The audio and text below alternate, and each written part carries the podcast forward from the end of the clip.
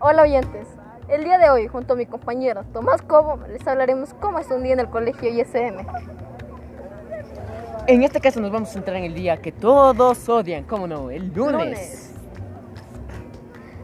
En la mañana tenemos formación, el cual siempre es aburrido, en el cual tenemos la reflexión de la mañana y cantamos el himno nacional al Ecuador.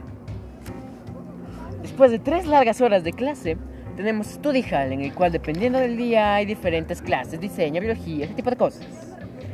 Y después viene el recreo, un momento mágico, fantástico, bello, hermoso, que todos adoran.